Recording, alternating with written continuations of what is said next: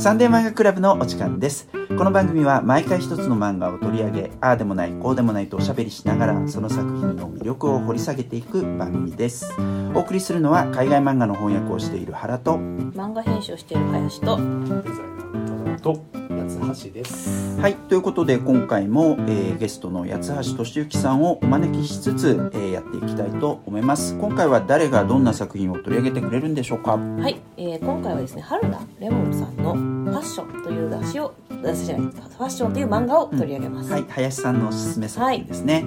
はい、どんな作品なんでしょうか？まずこちらはですねあの連載先が変わってて、ん文芸春秋文芸春秋。文春ですねいわゆるうんの文春の、ウーマンうん。のがとあとはウェブの文春あ。とどっちも連載しているという感じですね。だからなんか雑誌とかじゃないんですよね。そのいわゆる文春が始めた漫画。なるほどね。というのがまずちょっと,、えー、と変わっているところと。文春でやったやつっていうとあの池部葵さんのねなんだっけ？私にできるすべての。そうそうそうそうそうそうそう。ね。はい。あれはウーマンの方ですか？ウーマンかでもね、うんウーマンでやっててその文春のサイトでも見れるっていうのがなるほどね。作りになってるんですよ、うんうんうん。でこれも春菜。そういうタイプの作品ですね。そうです。で春菜レモンさんは、うん。えー、とずっかずかとか。はい。あとは、えー、とダルちゃんとか、ダルちゃんとか。まあ、割とエッセイ風の、うん。エッセイエッセイとかそうエッセイテイストが強い作品をこれまでいい、ね、作品たくさん出されてたんですけど、うんうん。今回がストーリーものでうん。初の連載ということですね、うんで何今回では取り上げたのがファッション業界のことを取り上げた作品でございます、うん。で、えー、とじゃああらすじを説明しますと,、はい。えー、とこれはこうおオフィシャルに載ってるやつなんですけどね紹介文なんですけどファッション業界を舞台に見せかけの人たちを描くヒューマンホラー。あ、そうなんであホラーなのねもう。そう。す。ヒューマンホラー。まああのっていうまずなんていうかジャンル？あホラーってかもうこれは目打たれてるんですよ。なるほどね。ここの時点でざわざわしますよね。なるほどね。でまああのストーリーラインはですねえっ、と新藤海さんっていう、えー、とファッションオタクですね、うん。別にそのファッション業界で働いてるというど真ん中にいる人じゃなくて、うんうん。すごくファッションに関してオタクであるとうんうんうんいう人と海さんの嫁、うん。漫画家である新藤桜子さんっていうはい。2人がある才能ある才能に惚れ込み、そこを手伝っていくことになって、なんだかんだで東京ファッションショーに出ることになるがというお話ですね。なるほどなるほど。でなんかまあまずこれを読んでなんかねすごいゾワゾワしたんですよね、うんうんうんうんなんか何がゾワゾワしたかっていうととんでもないことがとんでもない人災が起こるという予感が、うん。とにかくこう徐々にこう地震の前のなんか鳥がいなくなるとか なるほどね。なんかネズミがこう。そうそう見たことい。ない雲が出ているとかねなんかそういうよよ予感予感がずっと不穏なんですよ。不穏ですね。っていうのと、まあ、ここはまあゾワゾワする面白い引きですね、はいはいはいその部分ともう一つはお仕事ものとしての面白さうんうんうんがすごく魅力的な作品だなと、だからストーリー漫画としてすごく重要なもの引きの強さと、うん。あとは毎回見る知識がなんか増えるという面白さがなんか絶妙にこう練り込まれてたお話で、うん。今私が一番こうネネットで追ってる作品の一つという感じでございます。へー。なるほどまずあの八橋さんどうですか？これをねはい。感想、いやーあの私ねこれ一回読んで、うんあの家に置いとくとなんか呪われる気がする。で呪いの書。でもう一回買ったんですよ。マジか。すいませんね。ねやっぱそういうやっぱ一番気になってるんですよね。であのやっぱわ私春菜レモンさんっていうとダルちゃんとかズッカズカとか、うんであのテイスト的にズッカズカみたいな作品なのかなと思って、であのこの帯に「オタクにおしゃれは難しい」って書いて確あってかになんかそんな帯なんですね、知っとるわと思って。うん言われるの分かっとるわ。であのまあそっか黒歴史カツアゲされに行くかと思ってこうめくったらうんもう1ページ目にうんこの「ファッション」っていう言葉の意味がこああ。う引用しちゃってうんで2つ意味が書いてあるんですよね。うんで1つ目があの、まあ、洋服とかうん。装飾とかあとまあ文化とかの流行りのことですようん。と。2つ目が読み上げるとあの見せかけているだけでうん。本当は見せかけ通りではない。うん。また見せかけほどの程度に及ばないことって書いてて 見せかけほどの程度に及ばないことみたいな、うん。こうそんな言うみたいなうん。気持ちになって。でめくるともうこのファッション業界のうん。こう嫌なところを1ページに凝縮したような絵から始まるん来るんですすよ、でよ。ね。でうん。私実はあのあの YouTube の間にあの美容系の商材のうん。なんか早口の漫画広告ある。あるね。あるね。あれ実は私大好きで。嘘。あのもうそこスキップだよあれ。あのそうなんです。もう文字起こしするぐらい嘘。好きなんですよ。あすごい長いやつもあるんじゃない？ただあの5そうですね分ぐらいで終わってあと様式美みたいなものがあるんですよ。なるほど。であのえなんか人間のよあれですよね、はい。陰キャの私が真っ先に声かけられてみたいなあのすごい早口で言うやつですよね。すごいうまくてであの 本当に？ってる。あの御曹司のうん。その同輩がいて、うん。でなんかその親に結婚させられそうだから、お前彼女役やってくれてもちょっと太ってるから痩せて100万円あげるからみたいな本当どうでもいいストーリーから始まってで あの途中でそのメンター的なお姉さんとかがいてそこで今のさらに早口の商品説明とかが入ってであの女優さんがこうティラピスとかしてで最後にあのまあまあなんやかんやってうまくいって、うん。でそこが肩におおざなりでで最後にその制限時間があの来るからその間にこの青いボタンを押せっていうのなるほどね。があ出てくると。知らなかった。そうそういうふうにできてたんだ。とかあとは締め切りとかっていうことをなんかうまくこうあと人間の汚いところと綺麗なところが凝縮されたものーうんそれの嫌なとこばっかが詰め込まれたようなコマが、うん。この辞書の言葉の次に出てきたんで、わーっと思って。だから読み手者も期待しかないですよもうこれは嫌なことが起こるぞと。もう裏返すとなんで最高に面白かった。あよかったはい。でも好きすぎてちょっと手元には置きたくないみたいな感じだったんですそうです。へー。なんかその一回買って売ったっていうエピソードはなんか原さんも同じこと言いますよね。あの僕一回買ってあのもういいやと思って売って で取り上げるっていうんであしょうがないから買うかって言ってもう一回買ったんですけど。すいませんすいません。売り上げにこうありがとうございます。あの僕もだからあの春のレモンさんっつったらダルちゃんとかうん。がやっぱ素晴らしいなと思った作品だったんで、はい。あの出て買いましたよ、うん。買ったけどなんかやっぱストーリー漫画ねさっきおおっしゃられたように、僕別にストーリー漫画はそんな期待していないので春菜さんに。だあそんなにあの、まあ、その時点でそんなに興味はないっていう感じになっちゃった。それからあとだからそのあんもともと興味なかったけど読んだけどやっぱそこまでではないっってていう感じかなったんでやっぱまあホラーだよねっていう感じは当然するけど読んだ時に、でなんかこう主人あ登場人物が一人出てくるわけでね。ジャン君っていうね。そう。で問題児よ。問題児が出てくる。じゃん。で、まあ、外国人であの、まあ、名前からしたらフランス人なのかなと思うけれども ちょっとそれはよくわからない。あのアジア人みたいなことも途中で言われるんで、あれ？よくわかんねえなっていう感じなんですけど、まあでも普通に考えたらフランス人っぽい。でアジア系フランス人とかね。知らないけどね。でそういうなんかこうある種のえっとなんつったらいいんだろうな。自分がやりたいことだけやるっていうかね、うん。あの相手のことは何も考えないようなところがよく描かれていてフランス人だとしたらよく描かれてると思いますけれどもあそこのところは。でえっとたださだからそれに振り回される周囲みたいな感じはあるけれど、その彼もどこまでそれを貫き通すのかよくわからないじゃない？ちょっと若干揺れてるっていうかさ。えそれはジャン君がってこと？ジャン君がなんかこう誰かから問い詰められるとボロが出そうなところもあるじゃない、でもそこを偶然なのか何なのか乗り越えていくような感じがあるじゃない、じゃあちょっとねまだ本当判断ができないなっていう感じ。でこれ続けて読まないと分かんないよ正直。あそしてあと一応あらすじをもう一回補足すると、うん。そのジャン君っていうなんか新人外国から来た留学生で、うん。あの服を作る才能がどうやらあると、うんうんどうやら。はい。で主人公はその彼の才能にやっぱり惚れちゃったわけですよね。惚れ込んでね。惚れ込んで。ですね。でこの才能をやっぱちゃんと世に出したいと、まあそもそも学生の頃にいろいろそういうファッション系のことを主人公はやっていてそこの思い入れもあるっていう話だよね。でそれいい言葉があってな希望に燃えて目がキラキラした子はみんな辞めちゃった。なるほどね。で多分彼もその一人なんですよね、うんうんだからこそ彼をあのサポートというかうん。してあげたいっうんてなってるのがストーリーラインで、うん。ただこのジャン君ってやつがなんか怪しいっていうのが読者視点では徐々に分かってくるんですよね。例えばなんかめっちゃ友人にきなんか周りの人に嫌われてるとか、ね。あとこいつ何もしてないじゃんとかね。なんかあとはその作った服に盗作疑惑ががあるとかね。うん。とかなんか不穏な要素いっぱい入れてるけど、その主人公である、えー、と甲斐さんはそこはまだ目をつぶってるんじゃないですよね。多分信じてるんですよね。やってないって本人は言ってるから信じますみたいな。でこの私はこの作品こ好きなのはなんかそこの熱に惚れ込んでしまう感じはうん。やっぱすごく共感できるんですよね。なるほどね。でなんかある種それって相手にも酔ってるし自分にも酔ってる時だと思うんですよ。だってその本人に本当に盗作してないよねって言ってうんって言われたらねやっぱ信じるしかないんですよね。そりゃそうだ。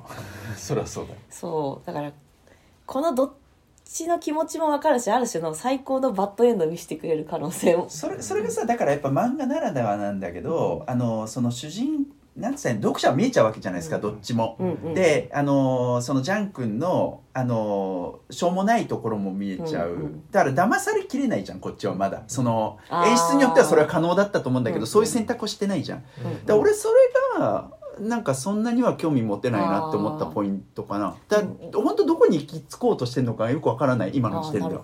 もしかしたらすげえ効果的に作られるかもしれないけど、うん。この後。ただね週刊連載だとやっぱこれってすごい必要だと思うんですよ。なるほどね。読者が知っててある日来る崩壊をうん。100話にですよ。うんうんだからあるある日来る ある日来る崩壊をなんかこう弓がだからすっごいしなってるのを見てるっていうのはやっぱりさこう常に来週も見たい次も見たいみたいな思わせる重要な、えっとファクターだしやっぱ今求められてるファクターだと思うんですよね。なるほどね。そういう意味で言うとなんか前回で言葉出てきた言葉です理系的にやっぱ作ってる作品だと思う。なるほどね。だからある種ダルちゃんとかのエモな部分があるじゃないですか、うんうん。エモな部分はちょっと封印してると思うんですよねあえてうんうんうん。でやっぱここは週刊連載としてなんだろうな来週も絶対見なきゃっていう魅力を最大限にブーストさせるためのなんか春菜さんの計算だと思うな。そうか。それはだからさジャン君が似合って笑ったりするシーン。そうそう。ちょいちょい入ってくるじゃんコマとして。部屋がすっげえ汚くて ぼーっとしてるのがね なんか。でそそれは全然乗れるんだけど似合っていうところは、でも一方ですごい慌てふためくとかさ汗やったらかいてるみたいなシーンも出てんじゃん、うん。なんかこう問い詰められてみたいな、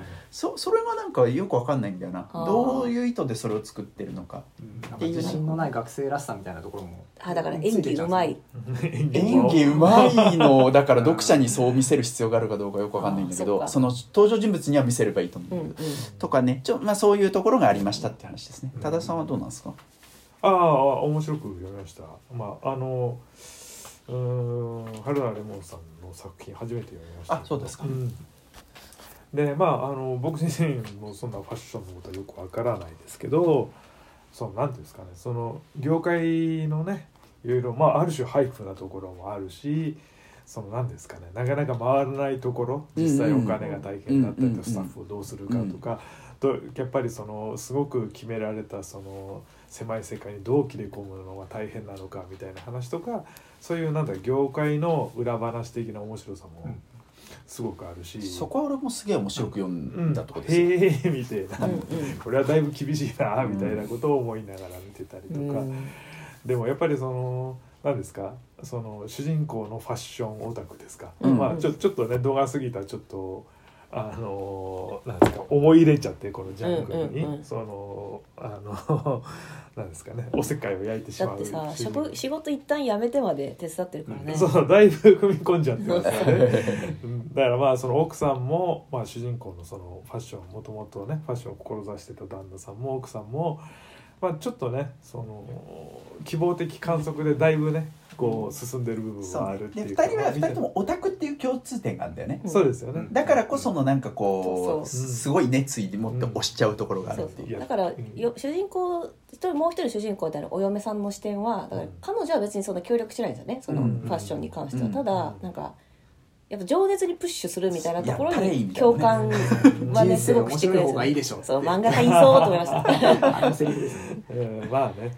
でもまあちょっとそのある程度いった人がこの若い人にうん。それぐらいの距離感でおなんつうか押したくなっちゃうみたいな気持ちは、まあわかるっていうか。それは全然俺もわかるよ。うん。でもなんかさ一番最も身近にあって最も悲劇的なことだと思うんですよね。なんか押してる相手のうんなんていうのがっかりみたいな。例えばクラファンとかってそういうのないですか？なんかそのおおその特に原さんとかって、うん。あのクラファンの中の人としてそのサポートしたりもするわけじゃないですか。うんでもなんかこいつやってやってんのになんでこんなに協力協力的なんだとか、それはうまく言えねえよ。立場が違う。うん、なんか私はやっぱ細かいレベルでやっぱそういうのあったりするんで、そりゃそうだよね、うん。でもそういう意味ではまあある意味そのこの何ですかねその主人公のファッションオタクの旦那さんとかあと途中で出てくるその何ていうんですかね業界関係者のうん。そのいろんなプレスっていうかうん。をやってくれる、えーなん業業界のそれなりキャリアを積んでいるあの女性が出てくるんですけど、そういう人の持ってるなんかこなぜこいつに託しゃいけんじゃねえかみたいなところを、うん。この何ですかねジャンクはうまくこ活用してうるのか天然なのかわからんみたいな。かそうそうそこう甘いやつを嗅ぎつけて、うん。しかも引きつけるう、うん、ノウハウをなんかそうそう。そうね。生まれながらにこう知ってる感じがする。人たらしの能力はあるって感じ。うん。でなんかその細かいことをあとよろしくみたいな感じでなんか金の話とかなるとみたいな。ええ急に日本語通じなくなっちゃうみたいなうんみたいな。まあ確かにだからそういう意味ではちょっと周りの人間のちょっとフレフリーライド感覚っていうか、うん。自分が中心にならずに動いてみたいなところをうまく持ってっちゃって、まあそのいやらしさもちょっといやらそう、うん。で多分あうん。いいですか？どうぞ。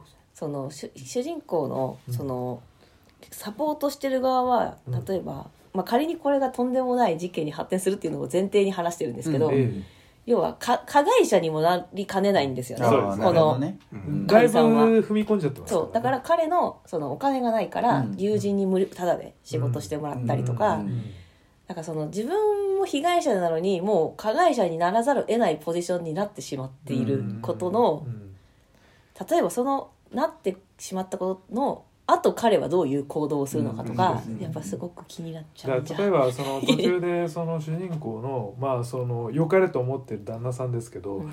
プレゼンする時にだいぶやっぱりその膨らまして話したりとか能動的にやっちゃってるわけじゃないですかさっきのね冒頭で言う見せかけみ持ってるもの以上のものをはい。そうそう見せちゃううん。見せちゃってるかなんらねとか賞受賞みたいな。ねそうそうそう。大した賞でもないんだけどみたいな。国際的な賞を3つも受賞していますっていうのがね。そうそうそうそう まあ多かれ少なかれあるのかもしれないけど、なあそういう意味では、まあ、みみんながある意味そういう共和関係になっている部分はあるのまあ、かなっていう。確かにあの物語冒頭ですでにこんなことになるとはあの時は思わなかった。そうそうみたいなことが描かれてるからそうそう何かねええありそうなことは分かってるんだけどええ。それがだから共犯になってしまってるっていうことだとしたら俺はそこをそんなに想像してなかったんだけどあだとしたらそこはちょっと興味深い現代的なテーマなのかもしれないね。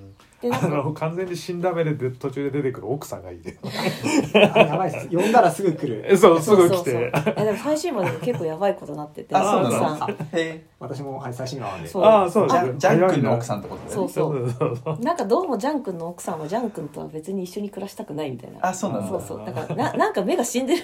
あのあの汚い部屋で一緒に暮らしてんの？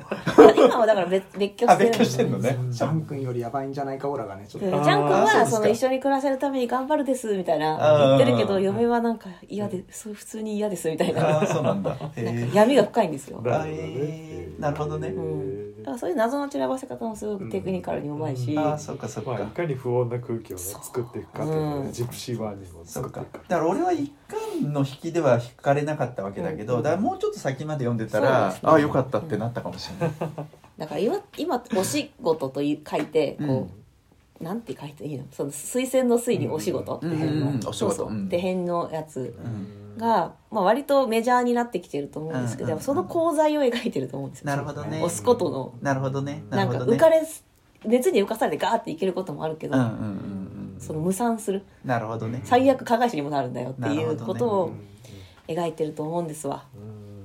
であとそしうんそしてこれがなんか文春から出たっていうのがなんかおもろいなと思ったんですよね、あ本当だ、うん。文春春文芸春秋。そうそう。でなんかまあこまあ、文春のラインナップ見ると、まあ、いわゆるいわゆる純文学のコミカライズとか、うん。なんか司馬遼太郎のコミカライズとかそんなのあんだ。そんなのやってたりなんか今ね多分ねで駆け出しでまだ方向性決まってないんですよそうそうだよね。きっと。あのエッセイ漫画的なとかそれに近いようなものを割といろいろやってて例えばなんだっけあのオタクの女の子のやつ文春だったよなあの。タクの女の子のやつ。不女子のなんとかさん。だったかな。うん。あとはあの今林さんがおっしゃったのは多分ペルシャの剣術師っていうあそうそうそうあそうさんっていう前にえーっとネパールだったっけな。あのあのお坊さんを書いたんですね。ちっちゃいお坊さん書いて、で書き込みがすごい絵画的な作品が合わせて載ったりするんですよね、へえすごい面白いことになってますでもね全部その時代劇ものはなんか連載終わってるっぽくて。あそうなのあそうなのね。そうだから。そうなのか。そのその文春的にはやっぱ毎週この更新を見に来る、うん。そしてついでにニュースも見るみたいなのが理想的だと思うんですよね。ってなるとこっからなんかそのてか今斎藤隆夫二平ハンカチョウとかも載 ってんだな。うんうんうんとか謎のコミカライズ多いんですよね。ウルトラ兄弟物語とか。あと生涯投資家とか。うん。なんか原作付きのちょっとためになる系とか。でもなんかそれはあんまりヒットしてなさそうなんで。ちょっとこれ例えばファッションって確かこのマンとかに入ってたかな。なんかねちょっと取り話題にはなってると思うんですよ、うん。入ってたね。そうそう。だからなんかこれをヒットしたんだら多分似たようなやつを今後出してくると思うから、うん。そういう意味でもちょっと楽しみではあるんですよね。なるほどなえ不女子の鈴井さんがそうじゃない？文春じゃなかっ文春あれがウーマンなのかな、あまあ少なくとも文春オンラインの方には載ってないですね。たあそうなの、うん。へえいやでもここのなんか文春オンラインぜひ皆さん見てほしいんですけどなんか迷ってる感すごいんですよ。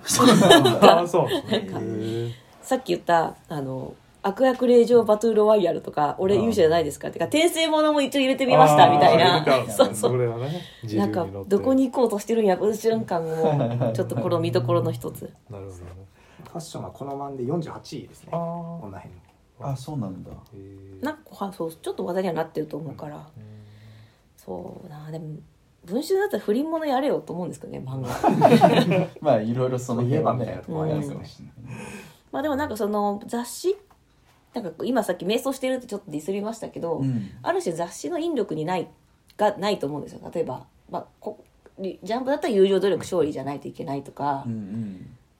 そういう縛りがない中でなんか新しいか潮流みたいなのがここからもしも生まれてきたら面白いなとは思いますね、なるほどね。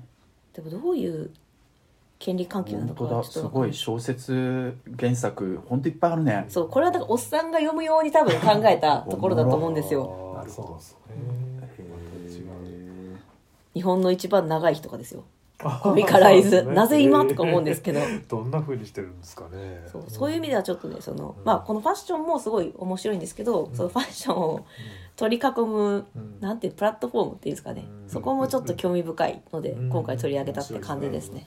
ちょあと 俺が意外にこう面白いのは、うん。普通になんかこう話自体はそのちょっとねあのいろんな社会人としてそのいろんなところにああの話行ったりとか家族でそのお子さん連れてファミレス行ったりとか、うんうん。まあなんていうか割とこううーんすごくリアルなあの世界の話がずっと描かれるわけですけど、うんうん。その中において常にその旦那さんのあのファッションがちょっとやりすぎてる感がすごくいいっていうかすごいファッション好きな人にありがちなちょっとこうだいぶやりすぎてる感があってそこがすごい好き。その細かいディテールもね面白いですよね。うん。でなんか今日も服派手だね。ってこれ僕の中で一番地味な方な服なんですけど。そうそうそう。あいるいるみたいな。何でもないこっち服は着てるつもりなんで。あそれなんとかのブランドだねみたいな。ビシッみたいあなすぐ当てるとかね。あね。いるよねファッション好きはなんか100万のコート試着できるとかね。ああそうはいそうそこはやっぱ俺面白いなって思ったの俺も試着とか全然苦手なタイプなんだけどそのなんかメンタルの強さみたいな面え白いね。え着る着るみたいな。せっかくだ。あそう嫁はファッションに興味ないから着るかバーみたいな怖いわとか。今ユニクロ着てるのにみたいな。だからねそこのツッコミはやっぱその細かいディティールの部分は本当、なんか春菜さんのキレの良さは春菜レモンさんのキレの良さはもう抜群に出てると思いますね、そうね。なんかそもそもさファッション系の漫画ってどれぐらいあんだろうみたいなことをさ俺今回改めて、うん。そういえばなんかブックオフとか行った時にはいろいろ見たなみたいなのでさ、むずいっすよ。最近はランウェイで笑ってが、うん。あの、えーとママガジンか。マガジンでうん。でアニメ化もしてたはず。あそうなの？えそれは何？あファッション系なのやっぱり？モデルになりたい女の子。目指すそうかそうか。だからファッションって言っても本当いろんな側面があるじゃないですか。これってだからファッションブランドのまあなんかこう立ち上げみたいなところに行けるのかどうかみたいなところのそういうところをやってるしそのモデルもあるしから俺さなんかこう試しに読んでみたんだけど服服を着るならこんな風にっていううん。これも結構続いてるよ面白いし人気ですよ。ねこれ面白いよねでしかもなんかこう割とファストファッション的なものとそうそう。かそうであのどういう風にコーディネート作っていくのかユニクロのみたいな上手上手な着こなし方とかそうそうそうんな感じですね。ハウトゥー系っすよね。なん。か優しいとあと俺が読んですげえよくあ,、まあ、あとはさ池部葵さんの「繕い立つ人」みたいなもうちょっとなんかあーはいはいこう職人に近いようなところのやつもあるし。でこの流れの中で読んですげえよかったのが「ふくふく人々」っていうのが俺本当にすげえよかったなっていう。ここの下に入ってますねうん、ああとこれもあったね。着たい服があるっていうのも読んだ、うんうん。これもよかったけどね。あーこれね。これふくふくこれ面白いですよね。いや素晴らしいと思った、今結構あるんですね。へーでもファッションものって本当難しくて、うん。私ランウェイにわに笑ってはちょっと感じてるんですけど着てる服ダセえなっていう。ああそうなんだ。デザイン読んでこない。れなんていうの？監修入ってるみたいな。さあー。もう絶対。如実に出ちゃうんですよファッションものって。なるほどだから花レモさん多分何かかなり参考にされてるからうん。いいんですけどやっぱ服装とか特に服服人々とかそうん。の服を着るならこんな風にとかは割とそのリアルな多分監修もつけてんじゃないかなとこっ思うんですよ。ちなんかね割とそういう人がこれって有名な人なんですよ確か。そうそうあの企画協力そうそう企画協力の人が。うん。ただねなんかせ絵で説得力を出さないといけないんですよ、うん。ファッションものって。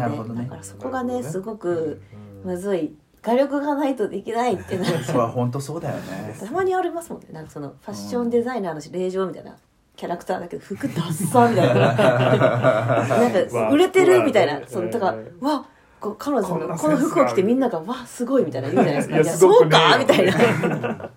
難しい、まあねうん。目に見えて分かっちゃいこのます着たい服があるの方にはそのなんかこうやりすぎなファッションの人が出てくるよ。ですよね。だいぶだいぶ頑張りむしろこれ着たい服があるはその着るモチベーションにフォーカスを当ててるうん。話そうですね。うん。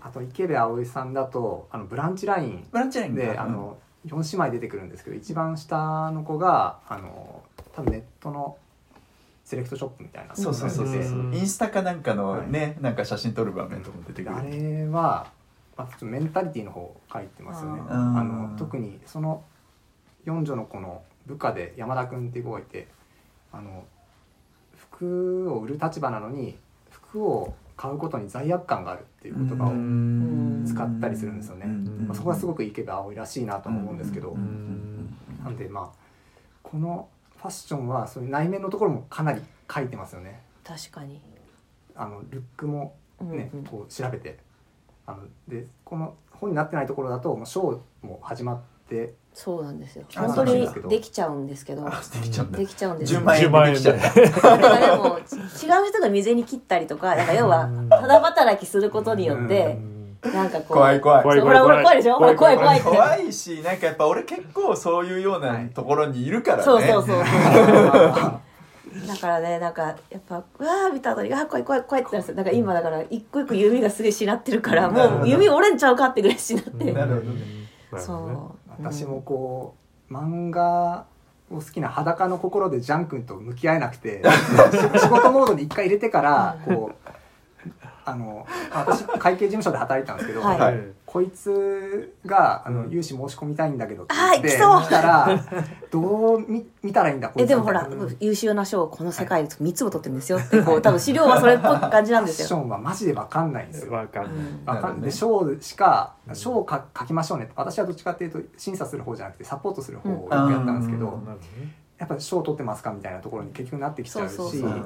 あとはそうですね。やっぱ人間性はやっぱ見るんですよ。なるほどえー、人間性とか見るあのんですねジャン君の表情ですごく特徴的なのは分かんないことあるとスッと表情が死んでなくなりますね。あの主導権そっちに渡しちゃうみたいな顔するんですよね。ああそういうこういうやつはマジでダメです やっぱ解像度高いんだ。そこはよくかけてるってことね。わっと思ってこんなとこ書くんだあだからそれれあれですよ隣のサポーターの人が「あじゃあ僕が説明しますね」って言った時にスンってしてるやつはもうダメだと。ええーあとまあ欧州でちょっと本質的なところでうん。疲れそうになったなと思ったら、うん。さっとなんえかええヒュッとね完全に引くんですよね、うん。であとはまあだからあのやっぱりジャン君の隣にカイ君がいたら、うん。あカイカイさんがいたら、うん。あカイさんいるなら多分有志のああそれがそれが怖いわけですよね今ね。うん。さんに今すごいこうまあ プレプレスのとこなんてまさにそういうそうだよね。うん。そうなんですよあカイさんいるなら多分 こう会社としてやっていけるんじゃないかぐらいの。彼が資本というかそのなそうだよな。資本もないんバだバックアップ。バックアップっていうかなんか担保になってんだよね。担保になっちゃってるんですよね。ええいやみんなねどっかにね人生でねジャン君見てるやつとね触れ合ったことあると思うんですよ。みんな。いるでしょ？みんなジャン君みたいなやつに 大変な思いした記憶が。君の中のジャンク。君の中のジャン君 だからねみんなのさっきの嫌な気持ちも思い出させてくれるっていうのは作品のすごくいいなんていうんですかね。能力だと思うからうんやっぱねリアルだななんかこのに次見たい作品今ベストワンなんですよ。あそうなんだ。気になる系で。なるほどなるほど。うん。気になりますでもえこれ何ししゅ毎週更新してんの？月一だったかな。なんかどうだったかなちょっと今確認します。はいた9話10話ぐらいまでいってんですよね。あえっとこれ今6話までだと思うんですけど。なんか文春ウーマンそのものは機関誌じゃなかったっけ？11話とかまでいってたんです月一更新ですね。あ月一更新してんだ。うん。えで一応ウェブで見ると若干の色がついてます。こうサービスなるほどなって思います。こういう一応差をつけるんだなみたいな。なるほどね。そんな感じですかね。なんかでもだそういう意味ではなんかそのみんなの嫌な気持ちを引き起こしてくれるしうん。やっぱその見つけた才能を押す楽しさ。ううんんどっちも味わえるっていう。ああそうなんですね。そうそのなんかあれですよ。だから楽しさと悲しさ。悲しさ。心がだからあれだよね。もう急にあええ。あっちあっちのお皿とかに水かけたら割れちゃうじゃないですか、はいはいそんな感じになる。呼ぶと。え熱々のところにそうじゃとうわー楽しさと悲しさ。ねでそれでなるぐちゃぐちゃになる作品。よりぐちゃぐちゃになっていくと思うので。うん勘を重ねると、なるほどジャねン君のそのことが終わった後のすぐ長文のメールが来るところとか こういうやついるよなって。わかるわ。なんかメッセージとか LINE とかでなんかブロックみたいなのめっちゃこまめなんだよな。もう目線に入った時点でなんですね。読むの嫌になる。なんか怒ってるってわかるじゃん、みたいなっていう。怖い。汚い感じとかもなんかすげえなってるし。うん。でも絶突対然巨トン顔になったりとそうかね。あの顔が邪悪なんですよね。じゃあうん。今みんなジャンクに持ってかってるとそうでやっぱその、うん。あれこいつたまに見せる人間不信のディテールがやっぱねなんかすごい細かいですよね、さっきのラインでっけえブロックラインとか、うん。なんかあすげえ文句言ってるみたいな、うん。ゴンってくるラインとか。でまだ本当に才能が本物なのかまだちょっと分かんないっていうのも気持ち悪いんですそうよね気持ち悪い。本物じゃないでしょ。よくわかんないけわど。本物の可能性まだねそうまだなくはない。そうなんだ。そうかそうかそうなんだ。補正が丁寧だ。みたいな。そうそうそうそこのコメントとかもねなとかね人たらしやっぱその愛嬌はあるんですよねジャン君多分、うんうんうんそうですね。うん。持ってるやつだなとかグイグイもう来る時もありますそうねまたなんかね先輩が後輩を見るときにほらちょっとなんかやんちゃぐらいな方が評価する傾向とかあったりするじゃないですか。先輩とか言ってね。うんそこら辺不思議はですよね。これな仮にジャン君めっちゃ出世したらさ多分伝説のさ、うん。若いから時から彼はこうだったよってなるけど、うん。名をなさなかったらマジでやべえわなんていうの？最近の若いやつはにカテゴライズされちゃうわけじゃゃないですか。迷惑な学生だなそうそうそう。そうねまあ。まあでもさ才能で勝負してる場ってやっぱそういう可能性はすげえいっぱいあるよね、まあファッションでもなんかこう、ねアートでも何でもそうだいやでもしねそんなことないと思うよ。ちゃんと成功してる人はねちゃんとしてる。あそれもすごくわかります。いいやちゃんとしてる部分もあってやべえとこもあるぐらいだと思いますね。全部やばいやつはあんまりいないから。そういう人にはなんかやっぱサポーターが甲斐さんみたいな。そうそうそう。まだそのサポーターにさ金払って自分のマネージャーとしてやらせる点だったらいいけどね。たそのだ働きただ働きをそうね。読みながら残業してる気分になりますよね。わわあわかる。あーと思って。いやマジで。でもただ働きほどさ後腐れあるものないからねってなるから。そうだね。でも若い時はそういうこともさなんかまあいいやってなっちゃいがちだけど。まあでもその主人公の？は、まあ、まさにだからそこから抜け違うフェーズに行くような設定だよね、うん。そういうなんかこう立場的にさただでやるのかやらないのか。俺だってただ働きで被害者だよってもう言えないもん、うん。まあね お子さんもいるのにみたいな気持ちになるわけですよね 大丈夫か？みたいな。そうそう。いやというわけでゾワゾワゾワゾワ漫画でした。このゾワゾワがすごい2022年ですわ。はい、えー、ということで、えー、と今回林さんのおすすめ作品の春菜レモンさん、えーファッションですね。はい。を取り上げました。次回なんですけれども次回は再び八橋さんのおすすめ作品ということではいえっ、とどの作品をおすすめいただけるんでしょうか？はいえー、とちょうどですね、えー3月4日に発売となります「うんえー光が死んだ夏うん」えー、黙々蓮さんという、えー作家さんで、えーヤングエースアップというウェブ媒体であの読める作品になってます。なんでこの配信をしている時には、えー紙版がなくてこう、ウェブ上で読んでもらった状態で話すというような今感じで。収録時点だとね、はい、はい。あの進める予定であります。はい、ということで次回はその作品を、えー取り上げたいと思います、えーということで今回のサンデー漫画クラブはこれでおしまいです。以上原と。林と。ただと八つ橋がお送りいたしました。また次回お会いいたしましょう。それではまた。ジャン君お前。ジャンク